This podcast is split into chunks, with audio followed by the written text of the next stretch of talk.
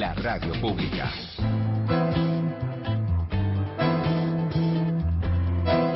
Voy a charlar y me da gusto grande porque es un jugador que tiene que ver con instancias grandes del fútbol argentino, en Vélez, en varios equipos, ya los va a contar todo, vamos a recorrer todo. Se llama Roberto Fabián Pompey, eh, conocido por todos como Tito Pompey. Es entrenador, actualmente trabaja en las inferiores de Boca, y voy a hablar con él porque tiene muchos tramos de su vida que con esa canción del gordo Alorza, sin Orsay, te paso a buscar, hoy sos vos, mañana te llevo yo.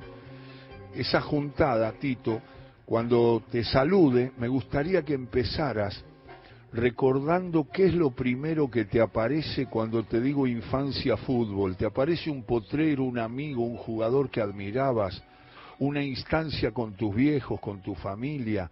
¿Qué es lo primero que te aparece? Buenas tardes, querido Pompey.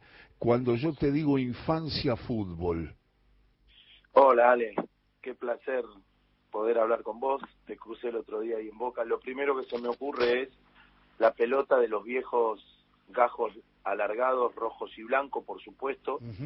El Día de Reyes con la camiseta de piqué, el globo de felpa, el 10 de cuero, el pantalón mitad blanco, mitad rojo, eh, las medias enroscadas para parecerme al loco Houseman, la 10 de Carlos, eh, los rulos de Brindisi y el Parque Santoyani, que, que fue mi cuna, porque viví, crecí y, y, hasta ya de, de, adolescente despunté el vicio jugando ahí enfrente de casa.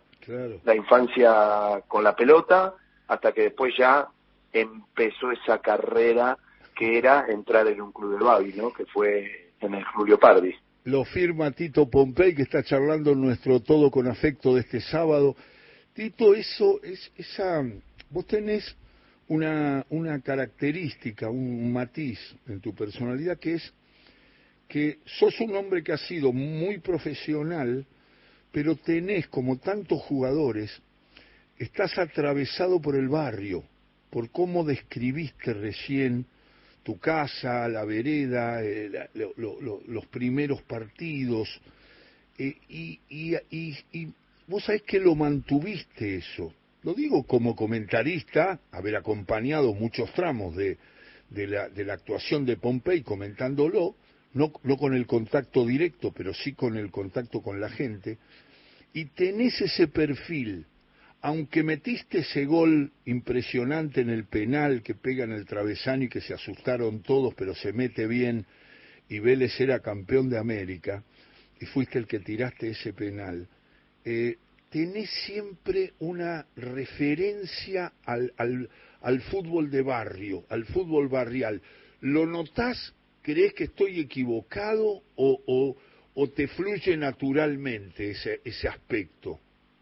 No, Ale, es así, pero es así porque, porque te repito, era, era salir temprano cuando no estábamos en época de cole, con la pelota y, y, bueno, si no era de portón a portón enfrente, era en la calle y, y si no ya era primero en los, en los canteros del, del Parque Santoyán y después ya en una cancha alambrada con arco que, que, que habían hecho. Claro. Y era el pincha, revienta, cuelga, paga y era el, el bueno, me compraron una pelota, la voy a buscar, eh, y yo me crié ahí, me crié jugando con, con, gente más grande porque eh, yo iba a la plaza constantemente y mis amigos, los de mi edad, no estaban siempre, pero bueno, entonces fui jugando con gente más grande, inclusive tuve el placer de compartir eh, e, ese espacio con, con algunos ex jugadores ya retirados que, que vivían por ahí por, por el barrio eh, en, en, esa canchita se hacían torneos los sábados donde se ponía muy picante, pero también venían algunos exjugadores que ya estaban jugando para alguna empresa, despuntando el vicio. Y, y eso fue mientras iba creciendo y como te decía, primero Leopardi, después eh, empezar en Huracán, pasar por, por Argentinos Juniors, en las Malvinas y, y, y, definitivamente caer en Vélez para ya empezar esos eh, 14 años en el club que terminaron con con mi con mi venta Racing y con la Libertadores y esa Intercontinental como para darle un sello de despedida triunfal. Qué cosa, ¿no? Esa, esas historias que se van haciendo desde el barrio, desde el lugar donde naciste. Recordá a la gente dónde es, de, de dónde sos. Yo soy del barrio de Liniers, ahí muy cerquita donde está el Hospital Santoyani. Claro. Para dar referencias, son más o menos eh, ocho cuadras de, Sí. de ahí de la barrera de Barragán donde está Vélez, para el otro lado a la avenida Alberdi. eh, es es eh, el final de Liniers, el principio de Mataderos. Y, Claro, y bueno, claro. y, y hablando de fútbol de barrio, Mm, cuando tomo la decisión de ir a préstamo caigo en escalada, ¿no? Claro. Mi, mi, mi, mi bendita escalada, mi, mi lugar, eh, e- ese lugar que me sacó de, de, no digo el ostracismo, pero sí de la carga de, de no poder seguir- tener minutos en Vélez y de que empiezan a pasar por tu cabeza, Alejandro, estoy para esto, no estoy. Y bueno, eh, tuve la suerte de caer en escalada eh, y bueno, también está emparentado con el barrio, ¿no? ¿Quién es, eh, Pompey, quién es el, el técnico? Porque debes tener varios para nombrar, tuviste muchos y ahora sos entrenador, pero si vos tenés que nombrar, hacer, si haces un repaso me gustaría saber, que, con una frase que pensás de todos, pero el primero que te aparece de pibe, ¿quién es? Alberto Iglesias, Ah. el de Leopardi. Sí, sí, Eh, lo hacía sufrir mucho, ¿viste? Porque claro, cuando uno es pibe por ahí la pelota la larga un poco menos claro. eh, y siempre estaba al lado de la raya, eh, pero con un respeto y un cariño. Me fui de Leopardi el día que lo sacaron a Alberto, para que te des una idea. Claro. Terminó siendo amigo de la familia, trabajó con mi viejo y, y estuvimos cerca de él cuando tuvo su episodio eh, de salud. Eh, me viene Alberto Iglesias. A partir de ahí todos los demás, porque yo creo que es el primer técnico que conoces, es al primero Claro. que empezás a respetar y es con el primero que te enojas también cuando te saca o no te deja jugar. Lógico. Eh, ¿De qué jugabas cuando arrancaste? Eh, ¿Jugabas en la posición que te vimos después consagrado? Y no, yo era, yo arranqué hasta reserva prácticamente, un poquito menos, hasta sexta división de 11 de, de delantero. Que vos me has visto jugar ahí el famoso Vélez Junior de Barranquilla. Eh, claro, Ese partido lo jugué de punta. claro. eh, sí, sí, arriba. Bien arriba. Claro, y yo jugaba siempre de 11, porque se jugaba el clásico 4-3-3, ¿no? Con el 10 clásico por izquierda. eh, Claro. y después empecé, debuté como, como enganche, y, y bueno, los últimos años, después fui volante, ese volante por izquierda que, que jugó en Vélez, en Racing, en Boca. Sí, sí. En Oviedo jugué un poquito más de todo y ya vuelto a la Argentina terminé mis últimos cinco años como enganche. Más o menos la zona fue siempre Sí, sí, por ahí. parecida. Y, y de arran cuando eras muy pibe, ¿jugaste muchas veces de win izquierdo, Tito? Sí, sí, yo salí campeón con la cesta de Vélez jugando como, Puntero como izquierdo. izquierdo. Mirá vos. eh, y después de ahí Tocali empezó a, a ponerme más de enganche y, y de volante por izquierda. Claro. Por eso digo, siempre tuve la suerte de, de cruzarme con, con, primero con grandes personas y con técnicos Uh, de, de los mejores que ha tenido este país. Eh, Uh. y esas cosas parece que no, pero cuando uno tiene ganas y, y- y escucha, te nutren muchísimo. A ver, recorramos, es con Tito Pompey este viaje por su trayectoria, con el placer que nos da estar hablando en todo con afecto, que va de 2 a 4, hoy va un poquito más chiquito el programa, después contamos por qué, pero es algo muy importante que va a pasar con Radio Nacional, Río Grande, LRA 24, Tierra del Fuego, con motivo de la inauguración de un nuevo transmisor que nos va a permitir llegar a Malvinas, la Antártida y a todas las islas del Atlántico Sur. Y ahí se va a instalar la planta transmisora de un querido maestro de técnicos, que es Mario Burgueño, que se murió hace un, hace un, un- un año, ¿será? De Mario, o menos de un año. No, debe ser menos. Mario muy joven por el maldito COVID. Pero bueno, aproveché para, para esta, esta pausa que hice con Tito Pompey. Eh, después a las seis de la tarde va a haber un homenaje a León Gieco en el día de su cumpleaños. Hoy cumple 70 León. De paso le digo a Tito para que sepa, desde el Centro Cultural Kirchner. De ahí se va a hacer ese homenaje que va a ser transmitido por Nacional y va a ser transmitido desde las seis de la tarde. Quiero preguntarte sobre los entrenadores porque dijiste muy bien la referencia, Roberto. Dijiste, tuve técnicos de todos los estilos y gente consagrada, hasta en el mundo. Entonces, me gustaría saber, porque pienso, me salen dos, mirá, yo, yo tiro dos así como le puede pasar a cualquier futbolero o futbolera que está escuchando la radio y se está hablando con Pompey y digo, Pompey estuvo, por ejemplo, con Bilardo y con Bianchi. Por ejemplo, ¿no? Digo, sí, por supuesto. hablando de gente célebre, digamos. Pero además tuviste varios más. De todos estoy seguro, porque sé cómo sos como entrenador y sé cómo vivís el fútbol y cómo lo transmitís, seguramente de todos te quedó algo y algunas cosas muy importantes, ¿no? De los técnicos que tuviste. Sí, Ale, por supuesto. Y uno saca las cosas que le parecen bien y también toma nota de algo que a lo mejor recibió y que no no fue de su gusto como jugador y vos decís, bueno, che, el día que me toque esto debería tratar de no hacerlo, porque si no me gustó a mí, seguramente no le va a gustar a mi jugador. Y uno va guardando un montón de cosas, que no quiere decir que después no lo hagan equivocar. Te volvés a equivocar por en, en, el, en el día a día del trabajo. Eh, pero vos nombrabas a, Carlos, eh, bueno, a los dos Carlos, y yo te puedo nombrar a Miguel Brindisi, me saco el sombrero, eh, más allá de, su capacidad como técnico, su capacidad humana, lo tuve al Bambino Veira. Me ha tocado ir muchas veces a hacer fútbol con el Coco Basile cuando estaba en,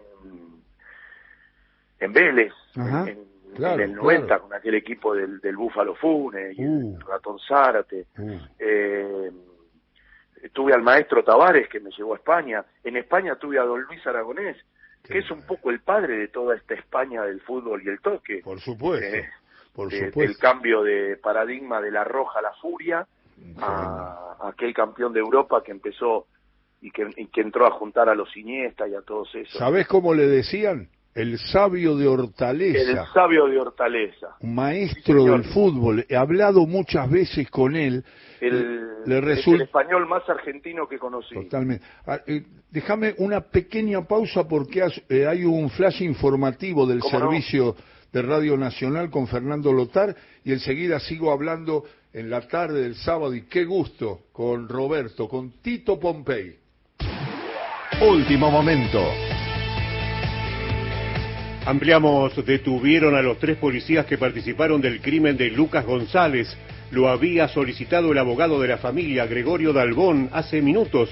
Los tres efectivos de la policía de la ciudad acusados del crimen del exfutbolista el miércoles último en el barrio porteño de Barracas se presentaron esta tarde ante la justicia y quedaron formalmente detenidos. Se trata del inspector Gabriel Isasi, el oficial mayor Fabián López y el oficial José Nieva, quienes se desempeñaban en la división sumarios y brigadas de la Comuna 4 de la Policía de la Ciudad y se presentaron esta tarde, decíamos, luego de que el juez Martín Carlos del Viso firmara las órdenes de detención. Ampliaremos.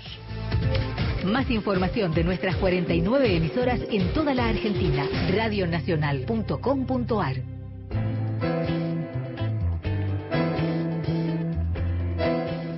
Sigo charlando con Tito Pompey en la tarde del sábado estábamos recordando entrenadores, estábamos hablando de Luis Aragonés, que es verdad lo que dice Pompey, cambió la historia del fútbol español, esa victoria en Europa de España, esa forma de encarar el juego. Fue un hombre sabio. Lo que pasa que una vez me tocó hacer un relato comentado de Argentina-Sevilla, temas de Diego, la cancha de Boca. Y me tocó trabajar para, una, eh, para un canal de televisión español. Y yo y ellos estaban como panelistas, estaba Aragonés, y yo hacía un relato comentado, y hacía algunos comentarios y él se enganchó mucho con las ideas que yo proponía, le hacía alguna broma a McAllister en relación a la pelota, al juego, comparada con Diego, qué sé yo, que McAllister después me dijo que le había llegado desde amigos en España y que se había divertido mucho, porque yo lo hice con mucho respeto y con mucho cariño, pero hablando de lo que significaba Diego, ¿no? Después vamos a darle un, lugar con, con Pompey, pero escucharlo a Aragonés explicar cosas que yo describía en un relato comentado, pues yo soy comentarista, no relator, era un placer, porque era un hombre que ya sabemos que era medio chinche, cascarrabia, pero de una sabiduría que yo te, juro que en un momento me planté como que no podía seguir eh, ordenadamente a describir lo que pasaba entre Boca y Sevilla para la televisión española, Tito. Así que tuviste, tuviste Aragonés, qué va. Yo pasaba mucho tiempo hablando con Luis. Y es más, las personas que te dejan cosas, ¿sí? Se van de este mundo, pero no se terminan de ir del todo. Él, yo con 30 años le tuve. Luis Aragonés le pegaba muy bien a la pelota, fue el que le hizo el gol al Bayern Múnich en la final del 74, cuando el Atlético Madrid casi es campeón de Europa. Claro. Y, y él me corrigió la posición. Y el otro día, buscando videos, encuentro un gol que le hago independiente. Y es el día de hoy que yo, con los chicos de, de Boca, de mi categoría y de otra, a los zurdos fundamentalmente, a los derechos se lo explico, pero claro, tengo menos capacidad porque no es mi pierna, los hago poner en la posición paralela a la línea y los sigo nombrando. Y, y, don Luis sigue, sigue estando, sigue eh, nutriendo al fútbol. Eh, yo le decía, es el, es el español más argentino que conocí, muy amigo de Grifa, y él me dijo, ¿ustedes creen que Diego es el que mejor le pega la pelota en, en la historia del fútbol argentino? Y me dijo que no, el bambino Gaira. claro. Me dice, me dice, no tenés idea cómo le pegaba la pelota al bambino. Eh, un tipo entrañable, eh, que bueno, tuve la suerte, el fútbol me hizo, Ale, regalos imposibles de cuantificar. Eh, yo jugué con Diego. Claro, sí, sí. yo vi debutar al Pupi Zanetti en escalada, al lado mío. Claro. Yo estuve en el debut de Román, eh, eh, jugadores que han marcado eh, cosas en el fútbol que no han podido hacer otros. Tengo la suerte de, ser el, único que jugó y lo dirigió a Román después en mi etapa en Boca. El, fútbol me hizo regalos maravillosos, por eso soy soy un agradecido de la profesión que elegí, que en realidad en la época mía, hoy por ahí la profesión se elige a los 14, 13 años. Nosotros nos dábamos cuenta que íbamos a vivir del fútbol a los 21, a los 22. Jugábamos porque porque nos gustaba jugar, ibas creciendo, ibas saltando etapas. Pero pero bueno, entre ellos y después están grandes entrenadores que no tienen esos nombres, ¿no? Yo tuve tres años en estudiantes, un año en Chacarita y después fui ayudante de campo de Oscar Cravioto para mí un enorme técnico. A veces cuando uno no tiene la suerte de completar o, coronar con algún título, se va perdiendo. Gran técnico. El negro D'Angelo en talleres me ayudó muchísimo eh, y es un técnico que ha eh, obtenido logros últimamente en, las categorías de ascenso importantísimos. Muy bueno, sí, muy eh, bueno.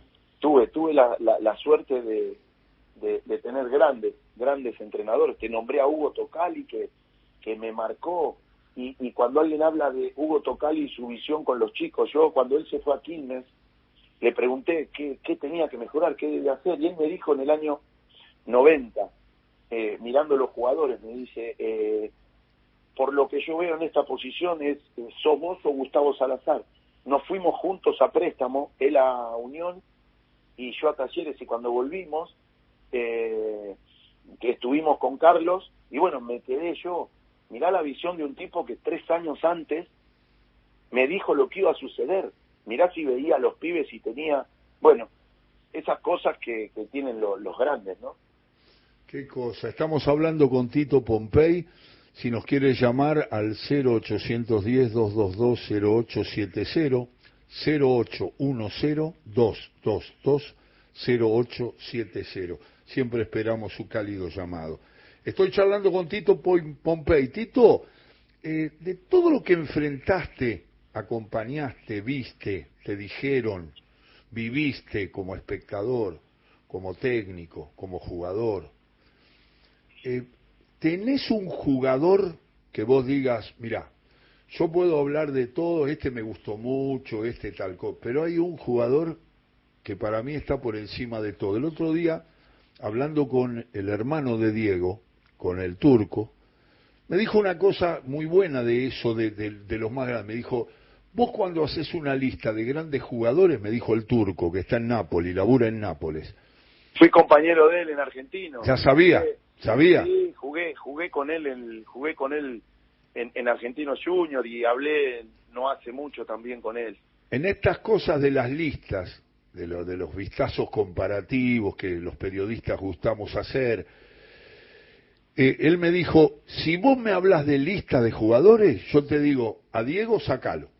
Obvio. Me dijo, sacalo y después vemos, después discutimos gustos, eh, momentos, influencia, devociones que uno tiene, porque a veces uno tiene jugadores que nombra muy pocos, por eso te valoro mucho cuando vos hablaste de entrenadores que no tienen los carteles luminosos de algunos eh, técnicos, que se lo ganaron, por supuesto, pero que han laburado en el ascenso, ese D'Angelo es un hombre que se nota que es un sabio.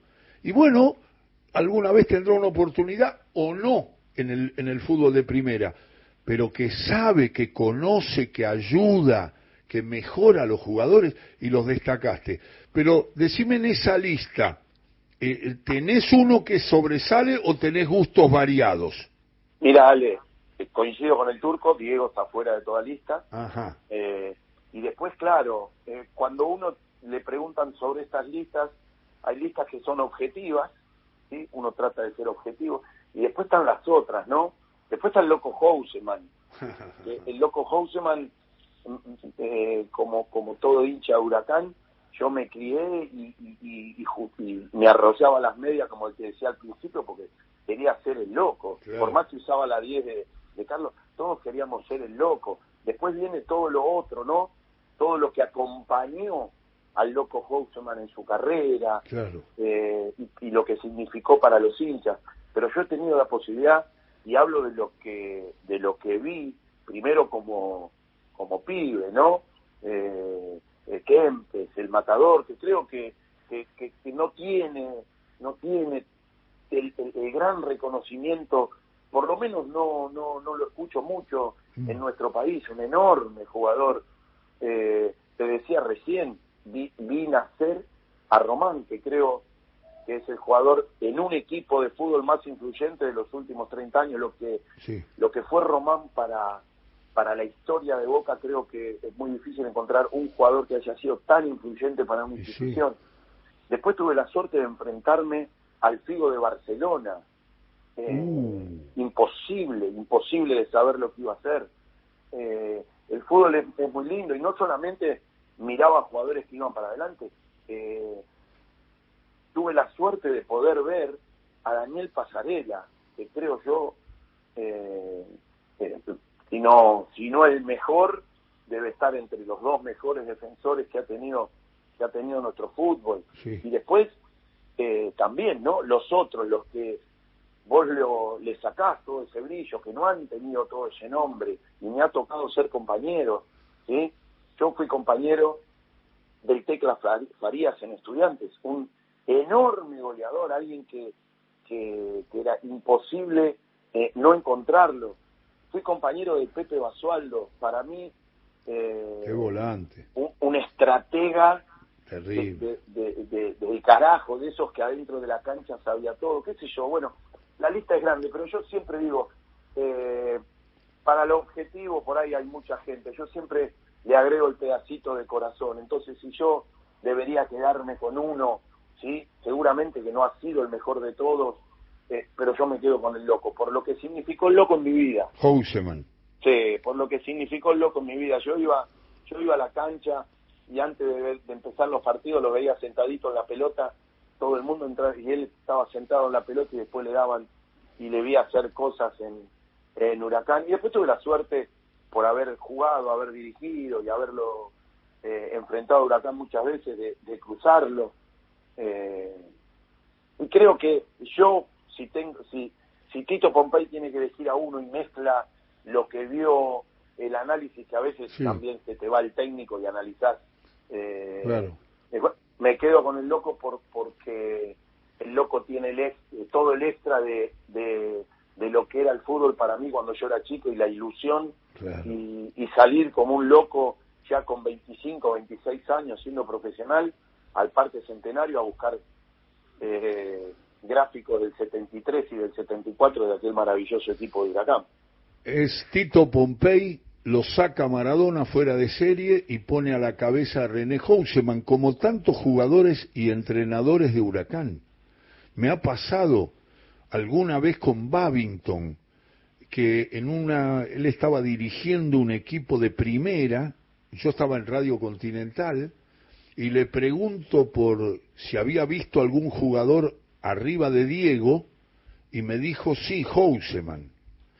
Se armó un lío, Tito, en la radio. Se empezaron a llamar todo.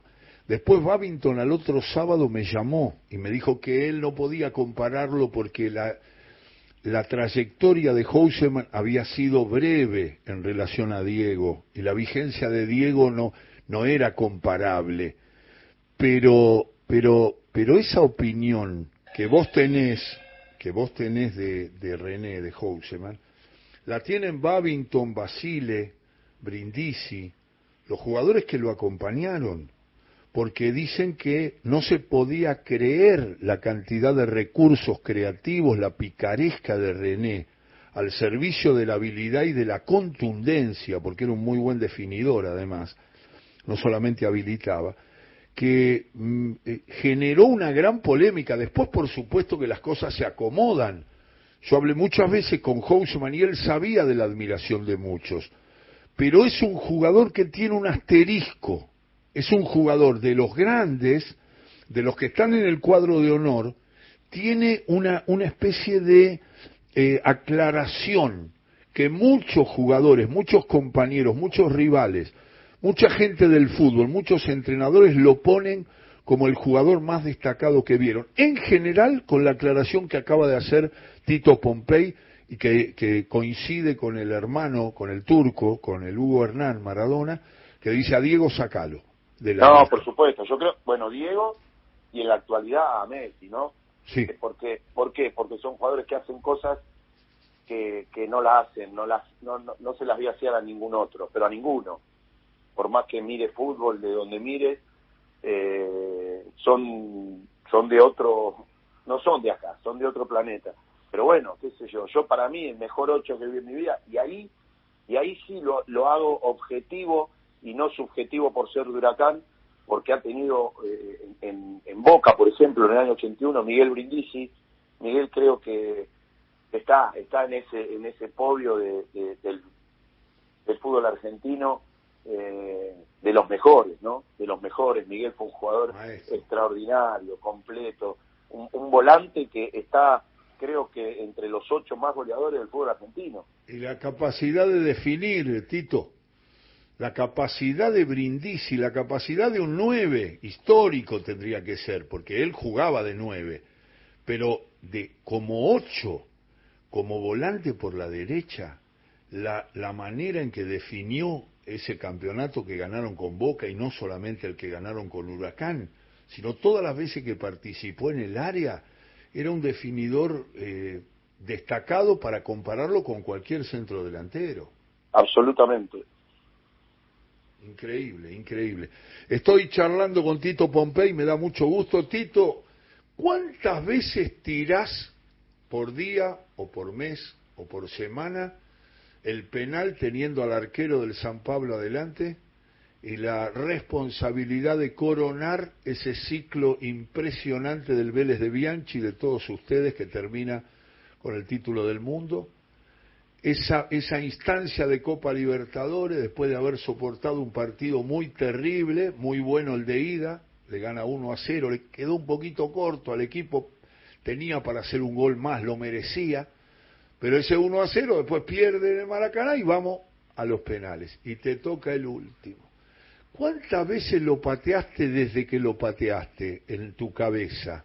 ¿Seguís viendo cómo la pelota pega en el travesaño, pica adentro y salís corriendo? Sí, Ale, sí, muchísimas. Eh, muchísimas, primero porque mientras seguían la actividad y te hacían notas, bueno, era la, pregunta lógica de todos, saber qué, qué sentía caminando esos 50 metros en un estadio con 110 mil brasileros mudos. Eh, después, cuando tu carrera va creciendo, sabes que un gran porcentaje de lo que me sucedió después fue, fue por aquel penal. Porque las carreras muchas veces tienen estas cosas, ¿no? Un momento, y ese penal se iba afuera y yo lo erraba, a lo mejor éramos campeones de América igual, porque con ese penal quedábamos empatados y venía la serie de uno, pero mi carrera seguro no hubiese sido la misma. Entonces ese penal tiene una importancia que, como lo metí y terminó la copa, más allá de la importancia que tiene para mí, la importancia se multiplica a todos mis compañeros, al cuerpo técnico, a los dirigentes, y, e hizo entrar a, una institución como Vélez Arfiel a nivel de podio del fútbol argentino y después con lo logrado en, en, Japón ratificar lo que fue aquel aquel equipo. Pero pero sí ese penal durante muchísimos años eh, dio vuelta y cada vez que encontrás el video y fundamentalmente se repite cada vez que me cruzo con, con algún hincha de Vélez que, agradece lo hecho en aquellos años. Claro, claro, claro, porque era, era, era la consagración en América frente a un rival grande. Eh, ahora no me ah. sale el nombre del arquero que enfrentaste. ¿Cómo? Cetis. Ah, Cetis, Cetis. Exactamente. Déjame dos preguntas para el final que tienen que ver con jugadores que compartiste y que me interesa tu opinión, tu análisis. Pienso que Chilavert es el arquero de lo que yo vi más influyente en el trámite del partido. Es eh, un hombre que ha hecho más goles que Isquia en Vélez. Aunque tiene una trampa esta afirmación, es una cosa insólita que yo diga que un arquero tiene más goles que un número 10. Eh, eso es por la influencia de Chilavert. Me gustaría saber qué pensás de Chilavert en ese sentido, comparando después con todo lo que trabajaste con arqueros y compartiste. Y después me gustaría una opinión final de Claudio Canigia, con el que también jugaste. Eh, mira, lo de Chila es tal cual lo decís vos. Chila tenía una preponderancia dentro de nuestro equipo eh, fundamental. Eh, cabe destacar, y es justo destacar, que delante de, de, Chile había una línea de cuatro que era muy brava, muy, brava. Pero claro, cuando esa línea de cuatro no lograba el objetivo, que era que los rivales no lleguen cerca, aparecía Chila. Si agarras el partido del Milan, Ale, los primeros 15 minutos, lo sostiene Chila al equipo. Sí. Lo sostiene Chila con cuatro o cinco atajadas. Lo recuerdo. Atajadas muy buenas. Y lo mismo pasó en, en, en la segunda final más allá del esfuerzo enorme de todos los jugadores y que terminamos con uno menos, eh, lo sostiene lo sostiene Chila que tenía eso, ¿no?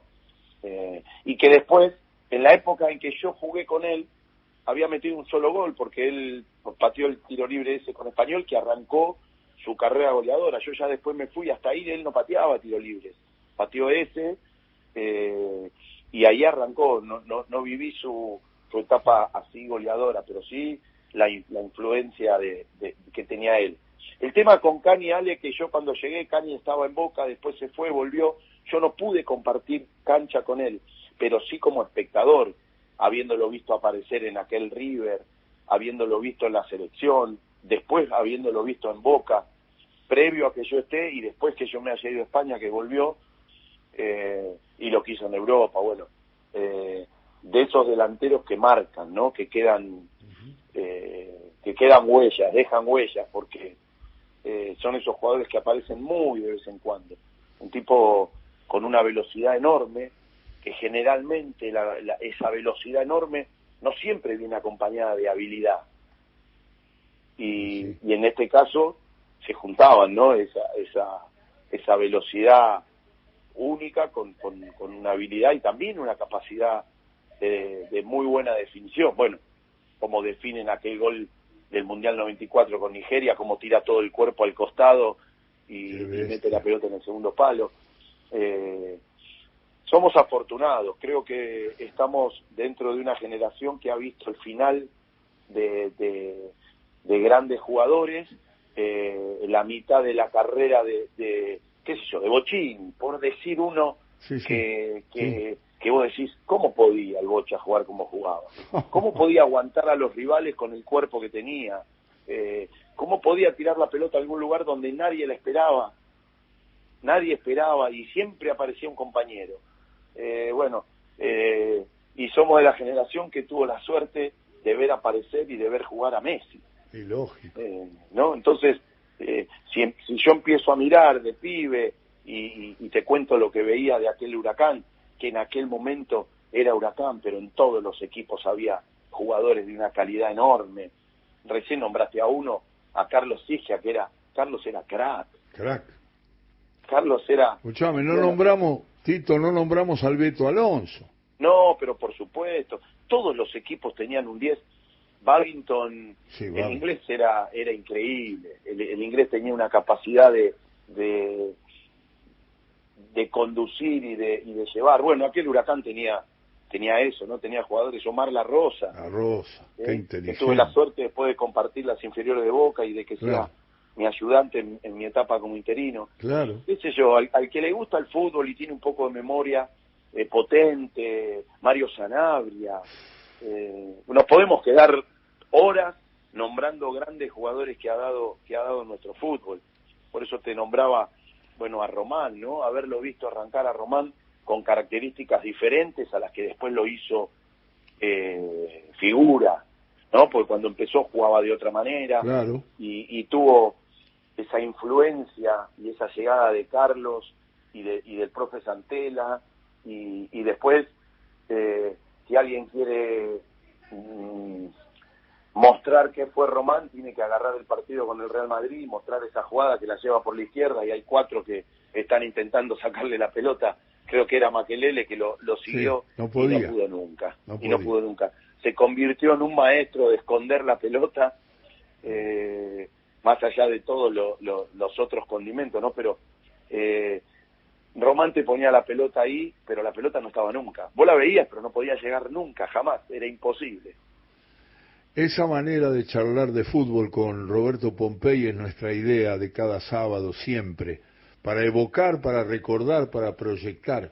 Y Tito es como un hombre que integra ese lugarcito en el café de los sábados para aportar sus ideas, para aportar todo su juego, su trayectoria y ahora como entrenador. Así que siempre estamos con vos, Tito, por eso cuando te vi te saludé casi con naturalidad, porque te noto siempre muy cerca eh, te acompañé mucho tiempo, nos acompañaste a todos mucho tiempo con las participaciones de los equipos en Copa Libertadores, cuando se diluyen un poco los colores y todo se hace blanco y celeste. Te mando un abrazo grande y en cualquier momento estamos charlando de nuevo, querido Pompey. El abrazo y el placer de siempre, Ale.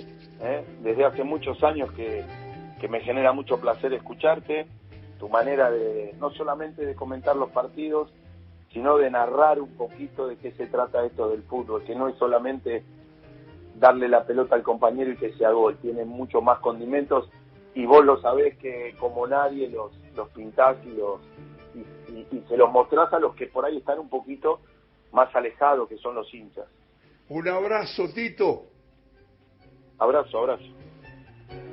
Roberto Pompey mejorando nuestra tarde que ahora se hace noticias con Fernando Lotar